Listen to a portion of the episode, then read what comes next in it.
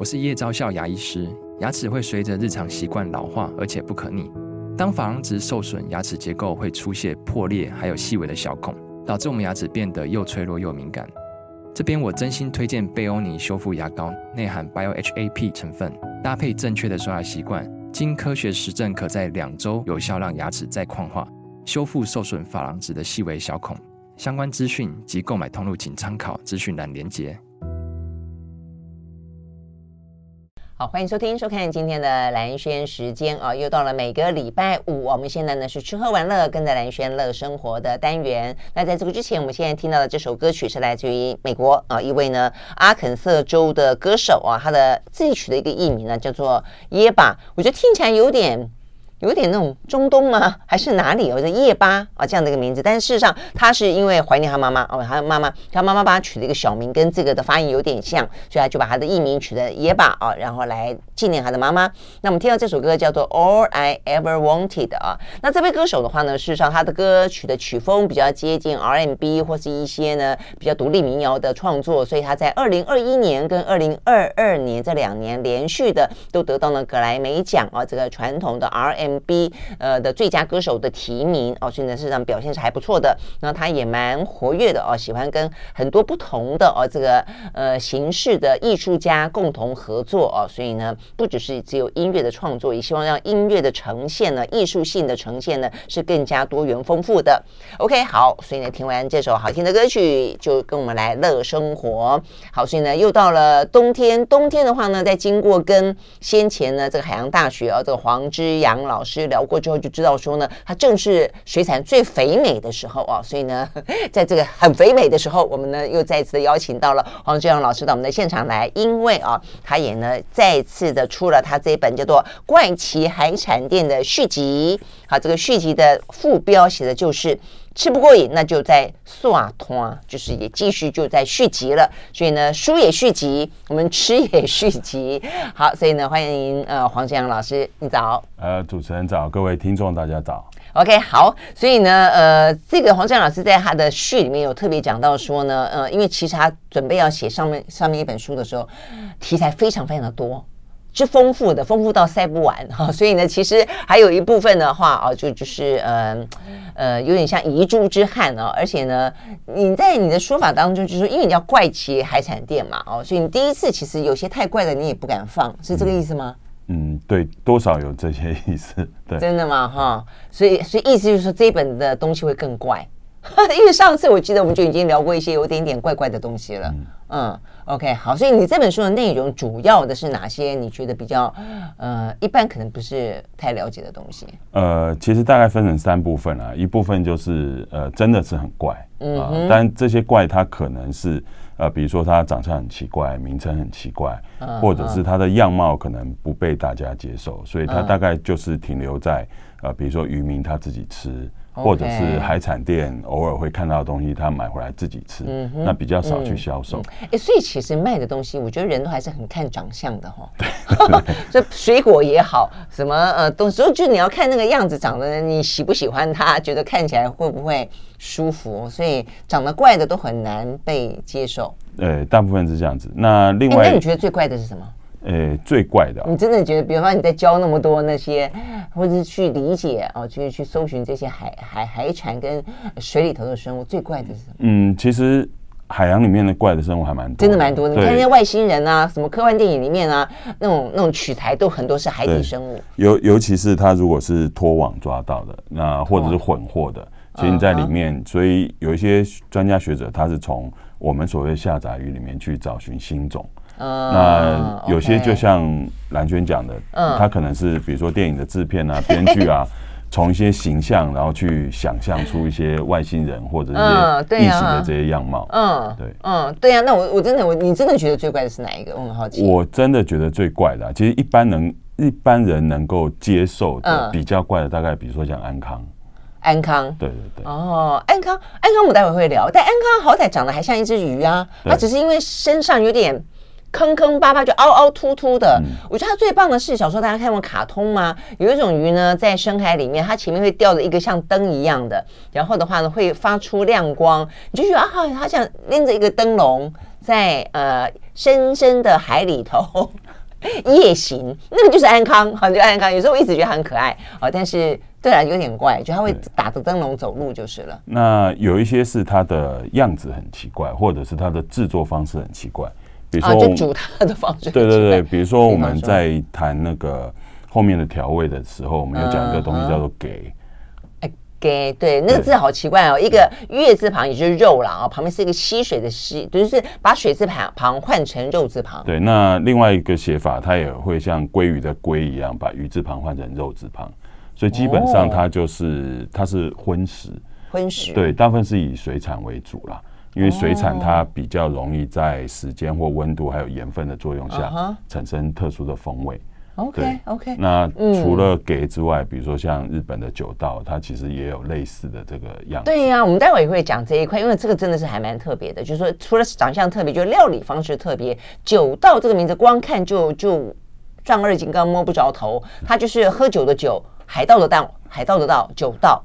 那所以你想象得到它是什么东西吗？哦，所以我们这个待会都会来聊。还有另外一种，还有另外一种，呃，还有另外一种是，其实它不怪。嗯，但是大家就讲不出它的名字。嗯，比如说我们在日本料理店会吃一种算加工品啦。嗯，它上面有鱼肉，然后下面有鱼卵。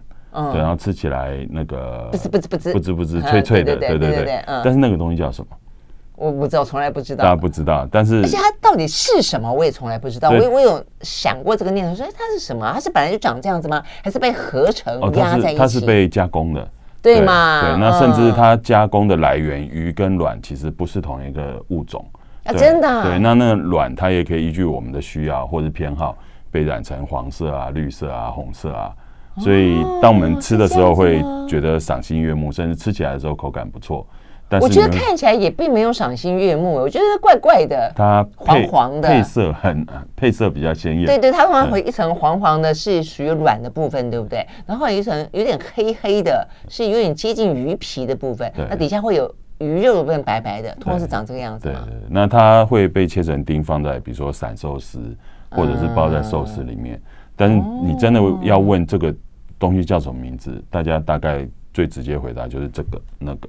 啊，对对对，那它到底叫什么名字？呃，它其实叫呃，我们中文把它写成泥信啊。泥信，它其实日文直接翻译过来的，就是泥信。对对对。哦，所以搞半天它不是一个东西，它是很是不同东西组在一起的。对，那类似的包括了，比如比如说我们讲的明太子啊，嗯，明太子好吃，或或者是呃，我们讲的鱼干，但是常常它被标示成安康鱼干。嗯，但是事实上，它大部分都是鳕鱼干。安康鱼干很贵。对，对，嗯嗯。那那甚至我们讲到鳕鱼干，其实我们所谓明太子，它也是从鳕鱼取取材的。哦，这样子吗？明太子是鳕鱼干？对，因为它的名鳕鱼卵。对名，它的名称里面明太子，其实明太是一种鳕鱼的名字，所以它是明太鳕的明太的孩子。明太的孩子叫明太子。了解了解，OK，好。那还有一种是属于比较像渔夫料理，对，对不对？就是说，呃，是农夫不是渔夫们吃，嗯、但是这个可能就是个一开始我们讲的就是长相不好的关系，对，对，还是有没有那种是属于他们除了长相不好，还有哪些部分是属于他可能渔夫吃我们不吃？可能体型比较小，对，比如说我们书里面有讲一个拟鲈。对，那它拟鲈是它的中文名啊。那它的嗯，模拟的拟鲈是鲈鱼的鲈。对，那它是装的字典很像鲈鱼吗？呃，它是在分类上面的一个名字，但是 因为它的市场名实在是不好听。对啊，对，真的吗？它叫什么？因为它的形状、大小跟粗细，它呃这个呃。很像男性的生殖器官啊，真的，啊，对，所以它会有一个很很不雅的名称。哦，但它长得就是那样的，它是一只鱼。呃，它是一只鱼，对对对。OK，呃，但是那个鱼，像那个鱼，其实它肉很好吃，但是因为它体体型太小了。OK，呃，那另外一个原因就是因为渔夫在钓这个，渔夫不会特别钓这个鱼，嗯哼，但是渔夫通常在钓，比如说恰章、梅桃或者是石狗公的时候，嗯，会顺便钓到。哦，对，但是你会发觉。前面我们讲的三种都是好吃的，都是贵的，对，都是漂亮的鱼，对对，所以这些鱼会被到拿到市场卖。嗯，那那个拟鲈的话，然后就被渔夫自己吃了。哦，那它最早是因为长得又怪，名字又不好听，那不能帮它取一个好听的名字吗？呃，因为我觉得名字也都是大家取的，不是吗？但是呃，在海边的人他就比较随性，就比较好卖，哦、所以他们也不知道那个叫什么名字，他们就随便呃取了一个名字。真的吗？哦，了解。好，所以呢，这些听起来就是啊，这一本呢《怪奇海产店 Part Two》啊，这个很精彩的内容啊。那我们当然不可能一个一个介绍，有兴趣去的朋友啊，可以呢这个按图索骥啊。但我们待会儿呢会挑几个呃很有意思的啊来跟大家好好的深入的聊一聊，包括呢长什么样子特。是什么？怎么去吃它哦？一开始呢，我们待会休息会儿要登场的，就是尾鱼头。尾鱼呢，大家都知道，而且是台湾呢，这个算是海里的黄金了啊。呃，但是呃，我们很少会吃到头，对不对？它头到底有哪里好吃的？怎么吃呢？马上回来。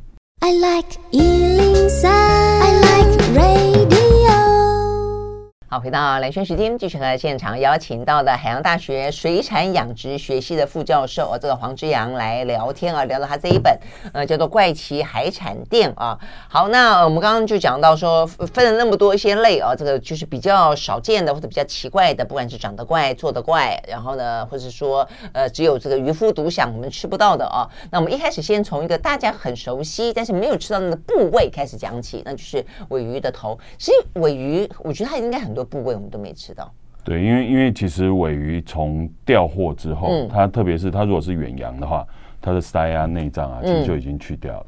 嗯、那它在离开批发市场之前，嗯、大概它的头尾也会去掉。嗯，那所以对啊，就轮切给大家看嘛。对，那甚至很多的餐厅，它就指定特定的部位。嗯嗯，它买进来那个东西我们叫做袜子啊、肉砖啊。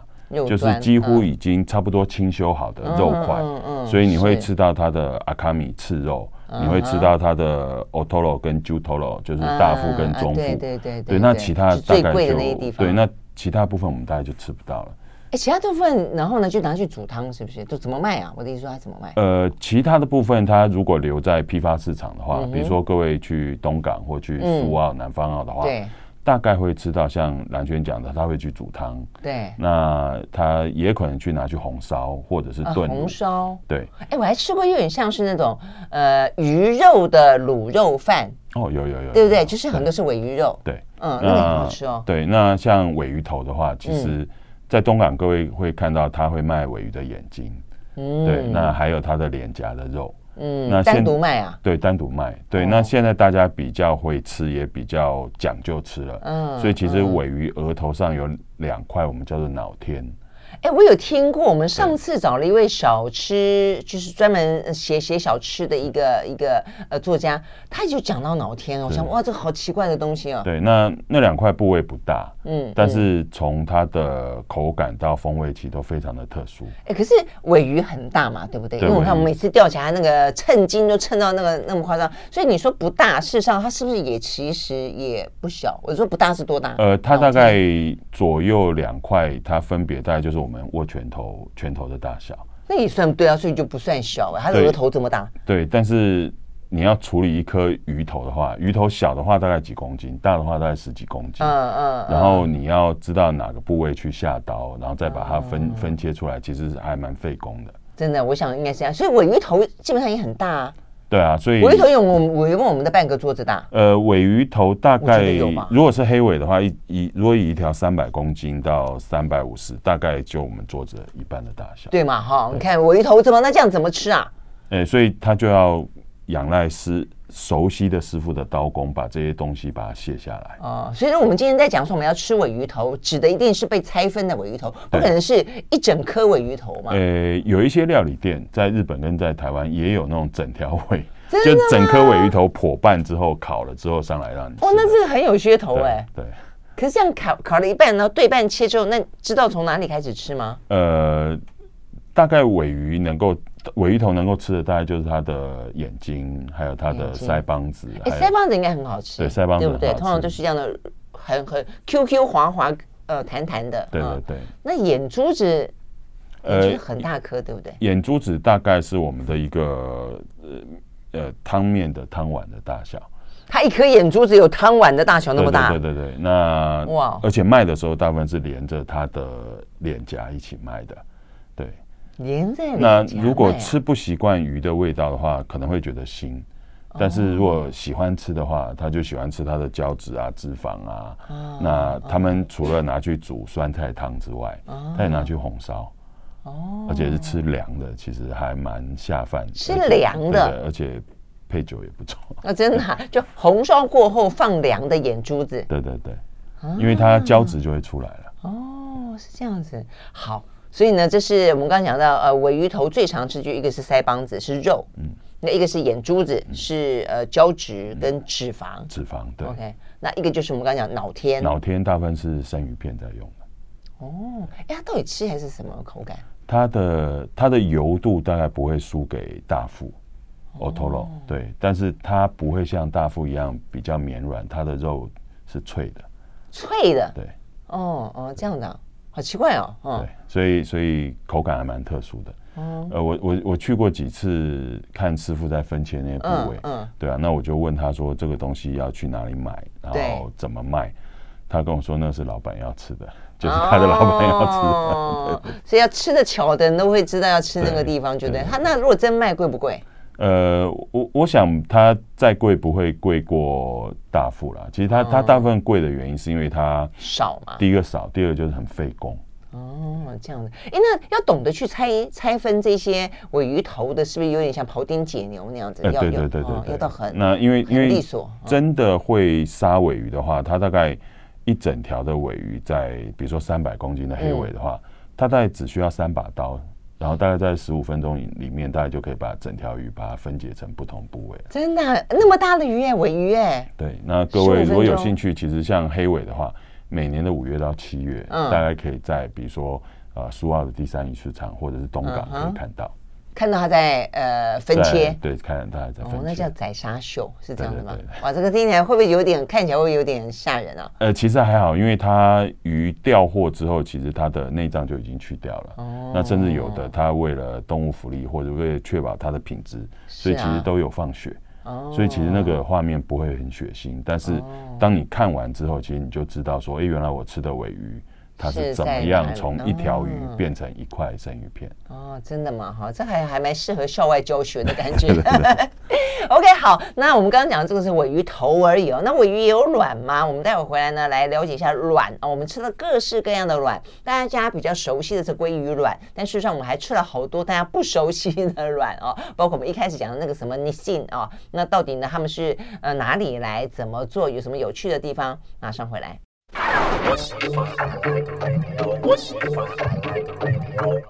好，回到蓝轩时间，继续和现场邀请到的海洋大学的教授黄志阳老师啊来聊呢怪奇海产店 Part Two 啊。好，我们刚刚讲到呢，就是比较少见的，就是更怪的啊，留在第二集。那呃，怪的很多呃定义啊，有你少吃的部位啊，尾鱼我们很熟悉，但尾鱼头很少吃。那尤其有几个地方，那我说尾鱼对尾鱼有卵吗？鮪鱼有卵吗？鮪鱼有一定有卵吗？所有的鱼都会有卵。呃，它如果是卵生的话，就会有卵。嗯嗯，对对，OK，好。那那为什么我们很少吃尾鱼卵？呃，其实呃，我们人们怎么选择要吃什么卵，不吃什么卵？嗯，那我觉得我们会建议各位，就是如果有遇到想试试看的话，可以吃。嗯哼，对，因为毕竟每一种鱼它的卵的从卵径的大小、嗯哼，质地到风味，其实都不太一样。但是我们还是要提醒大家，就是不要特别去吃什么卵，除非它是养殖培育的，嗯对，不然其实我们吃掉的卵其实是它的小孩，小孩，对，所以它可能就会冲击到它整个渔业的资源。所以啊，那所以你看，坦白讲，我觉得一般在日本料理店卵真的还不少，尤其你看我们吃那个，你刚刚讲像你你信对不对？对对，有些卵就很小，密密麻麻，密密麻麻都是卵。那它之所以会流行被拿来这样吃，是不是代表它其实真的是产量很多，不至于吃到没有？是这个意思吧？呃、它有些是鱼货的副产物，比如说我们刚才蓝娟刚才讲到的尾鱼的卵。嗯，那他不会特别去取尾鱼卵，但是他当他钓到的尾鱼或钓到旗鱼，OK，腹中有卵的时候，就会被我们拿出来加工。嗯嗯，对，那那个原本大概也是我们所谓的渔夫料理啦，或渔村料理。OK，但是观光客进去之后，他就觉得，哎，这个东西新鲜新奇，就想试试看。对，那其实刚才兰萱提到，我们如果吃一个吃一套日本料理的话，大概你会吃到不下十种的卵。有到那么多？对，除了鱼卵之外，它可能还有虾卵，还有蟹卵。哦，对，对啊。那有些是你吃的时候，比如说我们吃香鱼，嗯嗯，那你如果特别指明要雌性的香鱼的话，它肚子里面就有卵。对对对。对，那有一些是比如说像寿司外面的呃红红绿绿的这些卵，它有可能是虾卵或蟹卵，甚至是柳叶鱼卵去染色。哦，去染色。对。嗯哼，嗯哼，OK，好，所以基本上来说，就是通常都是附附带的，就是了。对对。嗯，OK，好，那所以我们那比较常吃的，就代表是它可能是被挑选过比较好吃，就是了。对，比如说像我们吃的明太子。对，明太子。对，那明太子其实是明太血的卵巢经过腌制以后的食物。哦。对，那那个在居酒屋啊，甚至在便利超商的饭团里面，其实都很容易吃得到。看书才知道说啊，原来明太子长它原本的颜色不是橘红色，不是橘红色，它是什么颜色？什么粉红色跟什么？它是浅黄色。粉呃，它从浅黄、粉红到浅褐色都有，就看它的卵的成熟状态。OK。对，那它会被调味成不同的，比如说有人喜欢吃辣的，嗯，有人比较喜欢吃。你如果买的时候，它上面写甘口，就是比较甜的。对，那辛口对，那辛口是比较辣的哦，这样子，对，嗯嗯对，那甚至现在很多人他买回去，嗯，他就是把它切片之后切块之后，把它放在这个发棍上面啊，是啊是啊，它当抹酱也很好吃，对对对，那也有是把它放在意大利面上，对，所以你会发觉，呃，其实。这些美味，它几乎打破了我们所谓的中西饮食的差异。哎，真的是这样子，而且它的风味被调，就是它是被腌制过的。对，嗯，这它的调味真的还蛮好吃。哎，那我也很好奇，那既然明太的籽可以这样的被腌制，被这样的调调调味，那为什么别的软不行？呃，第一个要看它的数量够不够。嗯，对，所以比如说像。柳叶鱼，那我们吃的柳叶鱼很多都是肚子里面有卵的，嗯哼，对，但是它因为卵多到它可以另外取出来加工，所以有一些的染色的鱼卵其实来自于柳叶鱼卵，哦，但是有一些的鱼卵，比如说像这个季节我们吃的乌鱼子，其实也是乌鱼的卵，是啊，是没错，但是因为它养殖的还好，但是海捞的乌鱼我们叫做海乌，它就一年一次。嗯，那其实养殖的基本上也是一年一次啦，嗯嗯，所以它大概就没有办法做常态性的供应，那么大的量就是了。所以照这样讲，就变成呃，鳕鱼的卵的量很多，因为我们鳕鱼也吃的多嘛。呃，对，特特定的种类，那甚至是像明太鳕，它它鲜鱼反而吃的不多，它的鱼大部分是拿去做成鱼干，甚至拿去做成鱼粉或者是鱼浆炼制品的取材。啊，这样子。对，因为它鲜食的口感没有那么好。哦，真的哎，所以这边也讲到说呢，像我们现在在讲的鳕鳕鱼啊，什么圆鳕、扁鳕，其实都不是鳕鱼哎，对，都不是鳕鱼，对，只是只是呃，其实这个是也是算其来有自啦，因为第一个就是外国人，比如说呃，他从英国出来，他到澳洲，他他到任何一个地方，他只要看到他跟他家乡类似的鱼，嗯，体型、大小甚至风味，都把它认为是那个东西。比如说呃，台湾现在在宜兰有养殖的一种澳洲的淡水鱼，叫做莫瑞雪。对，那它其实是这种淡水鱼，它跟鳕鱼没有关系。真的吗？他只要看到鱼就说是鳕。对，但是因为它的体型跟它的肉质，嗯，它只要是大概能够到几十公分，然后又是白肉，那他们就把它叫做鳕。啊，是这样子。OK，好，我们来讲讲那个呃飞鱼卵。最近的话呢，确实哦，这个飞鱼卵，以前我觉得。呃，你除非好像去台东、去兰屿，嗯、你比较会吃到，而且沿街都是飞鱼干。但是我也觉得，我那时候我都觉得他们好好辛苦，因为飞鱼干就是他们是他们生活当中的一个饮食，但是通常汉人吃不太习惯。嗯，嗯，那所以呢卖的又不算很贵，然后但是就好像有点乏人问津。哎，但是现在我觉得好像飞鱼整个的。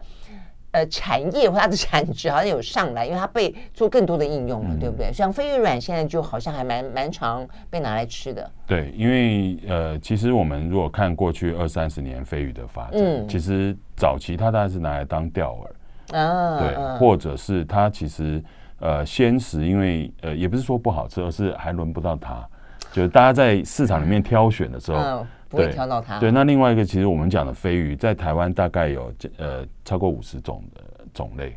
啊，真的，飞鱼有五十种？对对，所以所以其实它呃有些小很小，嗯，大概十来公分。那有些比较大，就是刚才蓝轩讲，它被做成呃鱼竿。哎，那我们通常如果说我们搭船出去，什么赏金、赏海豚，看到那样不断的飞出来、飞出来，那不就是飞鱼吗？呃，它是飞鱼，但是它有可能是黑鳍或者是斑鳍，有可能是白鳍，它不不不太一样。对对对对对。哦，那呃，就像蓝轩刚才讲的，其实飞鱼干一般人可能吃不太习惯。嗯，就有点我买过就硬硬的，然后味道可能比较重。对，但这几年飞鱼有被做成一夜干。所以大家就很喜欢，嗯，那当然大家最喜欢可能是飞鱼卵。好，我们呢，呃，聊完了尾鱼头，聊了那么多的鱼卵，那我们休息回来呢，呃，聊聊刚才一开始讲到这个怪怪鱼，就是呢打着灯笼在海里面啊，这个游来游去的安康，还有一种烘鱼，就是。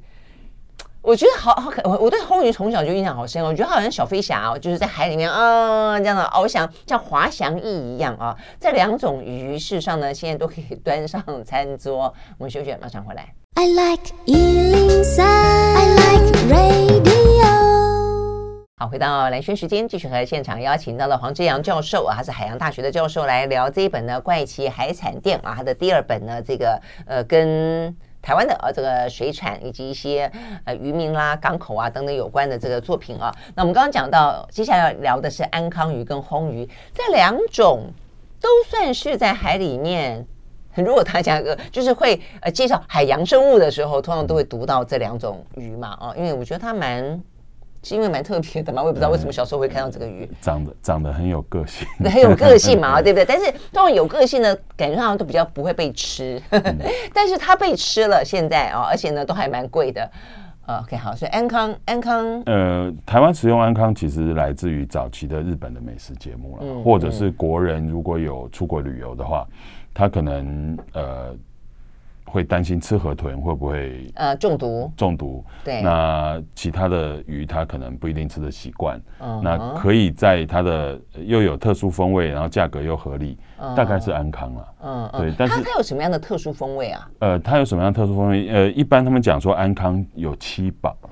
七宝。就一一条安康，其实它身上有七个部位。呃，当然最被大家关注到的是安康鱼的鱼肝。嗯。对。那它鱼肝第一个很大，第二个很肥。嗯，主要的原因是因为安绝大部分安康，特别是我们这种主要使用的种类，它基本上是趴在那边不太动的。但是它吃的食量又很大，所以其实它的肝，呃，当比如说因为动物福利说我们不再生产鹅肝，对对，因为我刚刚正想讲，就像鹅肝被灌食嘛，就是让它趴在那边不动，然后养的肥肥的，就脑满肠肥肥的概念。对，那现在是用鸭肝去取代它，但大家总觉得说，风味口感上面。呃，还还有更期待的表现，嗯、对，那或者是他们会把皮切细之后稍微熬煮一下，哦、就做成像河豚皮一样的那种呃肉冻。哦，就有点胶质，就是最近这些年很流行吃鱼皮哈。对对对，嗯。那另外一个很，我觉得也好啦，就充分运用嘛。既然、嗯、既然已经命丧黄 黄泉了，就干脆嗯。对，那但是大家其实可以稍微去关注一下，就像呃蓝轩刚才讲的，它除了有一根这个，我也很好奇，那那一根不能吃吗？呃，那根其实 它它是什么东西？它是它的背鳍特化出来的一个鳍条。Uh huh. 对，那有些它的末端有一些皮瓣，然后皮瓣对，然后用它来让它来吸引猎物靠近它，对吗？然后它再一口把它吞掉，对，然后就会在海深的深海底下会有发出一些荧光。对，那有些是它会聚集一些微生物，然后让那个微生物去产生一些光亮。那其实大部分是跟它的诱食是有关系的。哦，对，而且各对，而且各位如果去鱼市场看到整只的安康的话，你会发觉它全身最大的地方是在它的头。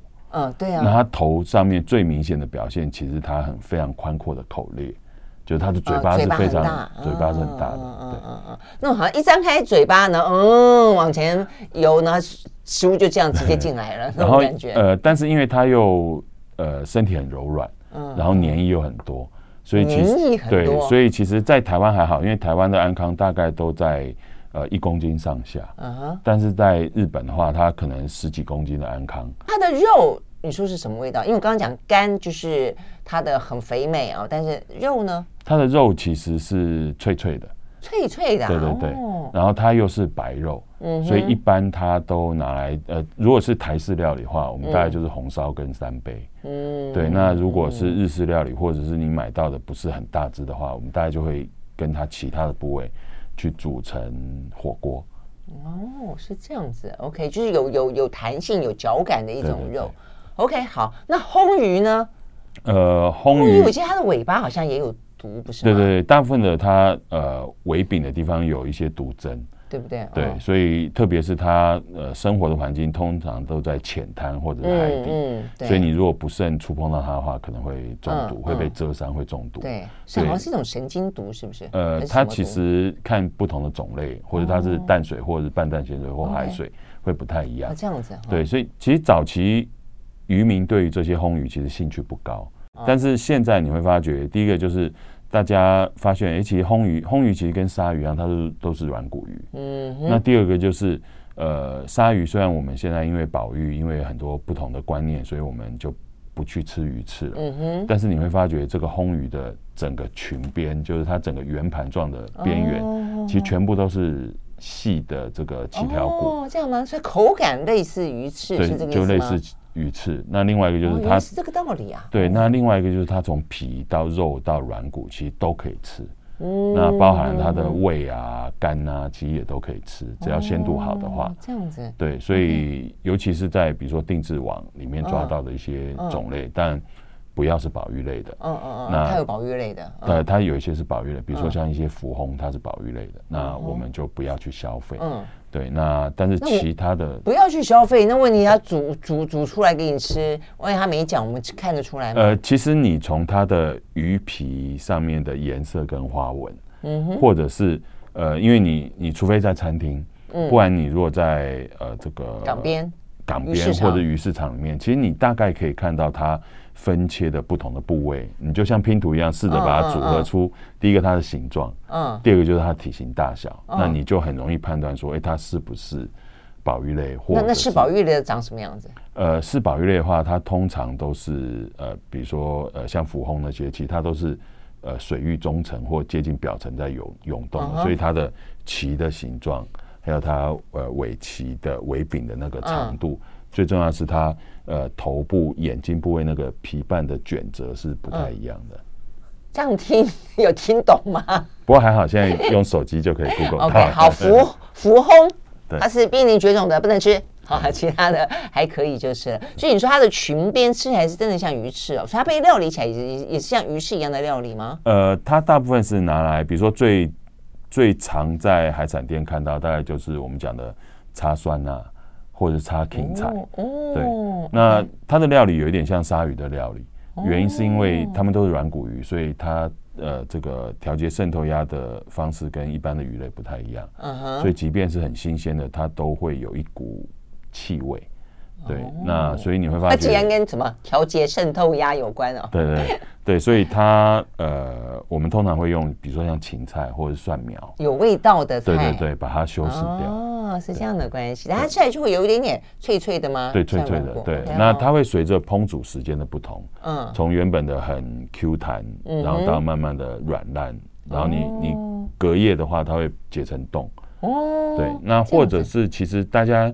呃，如果去泰国、马来西亚或者新加坡，你会吃到那个呃什么魔鬼鱼？嗯，有，呃、他们是烤的嘛，哦、然后上面会放沙爹酱，然后会挤那个酸橘，哦、那个也是红鱼。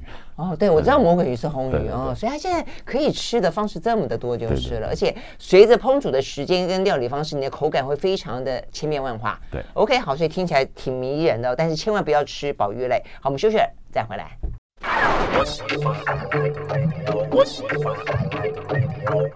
好，回到兰萱时间，继续和现场邀请到了黄志扬教授哦来聊呢。怪奇海产店，真的在海底下哦，这怪怪的东西好多好多。那呃，可以跟他们共存最好啦，就是在我们可以呃我们的生生存所需，偶尔满足一点点口腹之欲之外，就不要太过的呃这个滥杀滥捕哦。但是在这个之余，哦，我们也来试着进一步了解它。至少你要知道我们吃了什么东西嘛？我为什么要吃它？酒道，酒到，我们刚刚一开始就讲了，这个东西真的是听名字很奇怪。呃，在老师的书里面的意思就是说，它好吃到好吃到要拿酒去干嘛？去换哦，还是什么？呃，它有两种偷酒去配。对，那有两种说法，一个就是兰萱讲到的，就是呃，你甘愿者呃这个去偷酒这个风险，你要因为因为你要配它，嗯对嗯。那另外就是有些人他吃。嗯，然后会配酒嘛？啊，配酒，他不知不觉，哎，奇怪，是不是有人偷喝了我的酒？不然我的酒怎么少的那么 快？真的吗？对对对，所以它那么好吃，好，那是什么东西？呃，它其实有有两大类了，嗯，一类就是呃鱿鱼的内脏，然后它跟鱿鱼把它一起去腌制。哦，所以我刚刚讲我们要讲的这个都是经过调理的，对不对？对对对。OK，那另外一种的话，就是他拿那个卡兹欧，就是煎鱼。把把煎鱼的内脏拿出来，加上盐，加上酒，然后让它去稍微的发酵。OK，对 OK，哦，所以都是内脏的腌制物。对，那第一个就是内脏，因为它含有很多的酵素，嗯，那或者是它可能储存，比如说像甘糖，嗯，所以它的风味其实是很特殊的。对，那另外一个就加上说，哎，它随着不同内脏部位的不同，有的是比较柔软的，有的是比较湿润的。那像胃的话。或肠的话是比较脆的，所以吃起来的味道就不一样。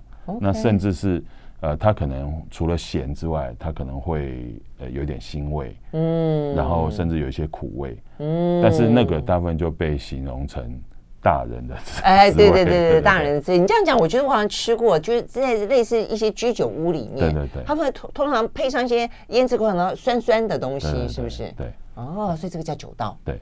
哦，OK OK，好，原来好。那另外的话呢，也是腌制过的。你刚刚讲说这个念作给给好，就是肉字旁，就是把溪水的溪去掉水字旁，换上这个月字旁。所以你说那是什么东西？呃，它其实也是拿呃水产品去腌制。嗯、对，那那个比较像是台湾版的酒道了。哦，这样子吗？但是早期大部分都是第一个就是我们很爱惜这些资源。嗯，嗯，那第二个就是生活。状况没有很好的时候，嗯嗯、呃，比如说我我配个稀饭，嗯、对，那或者我配个呃这个韩吉枪麦番番薯签的这个饭，我可能要一些有咸味的东西，对，而且可是只要咬一小口就可以配大口，啊、对对对对，对，所以它呃，比如说像它最常取材像猪雷给猪螺，或者是黑膏给。猪螺是什么？呃，猪螺是一种小型的螺类哦。对，那它叫做猪螺的那个猪，它指的是它的口盖。哦。呃，各位如果去澎湖的话，会知道这个东西，它很小一点。是不是就像龙珠？龙珠也是它的口口气啊。呃，龙珠就它是它的亲戚，龙珠就是鱿鱼的口气，鱿鱼或花枝的口器。所以你刚刚讲说猪罗是吃它吃它的，其实是它的足部，是它是它足部的肌肉跟一些内脏。